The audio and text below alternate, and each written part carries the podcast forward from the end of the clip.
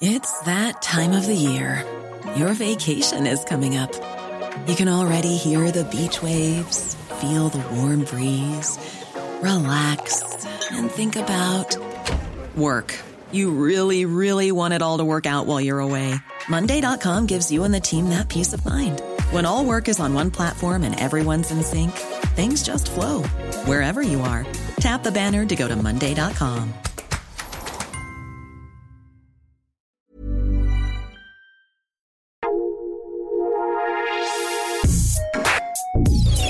Escucha la opinión de Sergio Sarmiento, quien te invita a reflexionar todos los días con la noticia del día.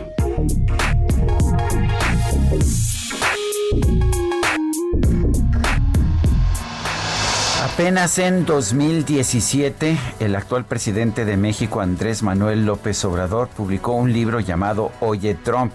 Era una crítica al entonces, al presidente de los Estados Unidos, Donald Trump.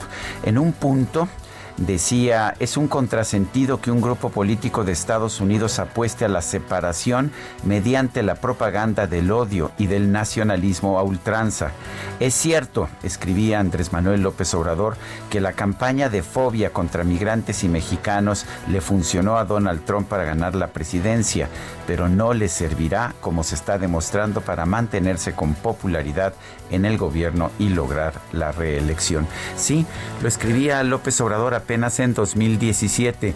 Qué curioso que una vez que fue electo presidente de México, Andrés Manuel López Obrador cambió su actitud ante Donald Trump.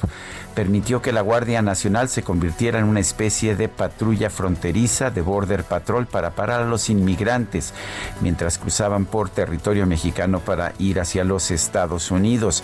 Llegó a acuerdos, un acuerdo comercial a propuesto muy importante con Estados Unidos. Fue a Washington en su único viaje internacional y permitió permitió que Donald Trump lo utilizara para promover su campaña de reelección para este 2020. ¿Cómo cambian las cosas en tan poco tiempo?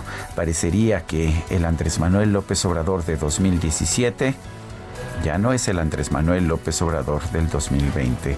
Yo soy Sergio Sarmiento y lo invito a reflexionar.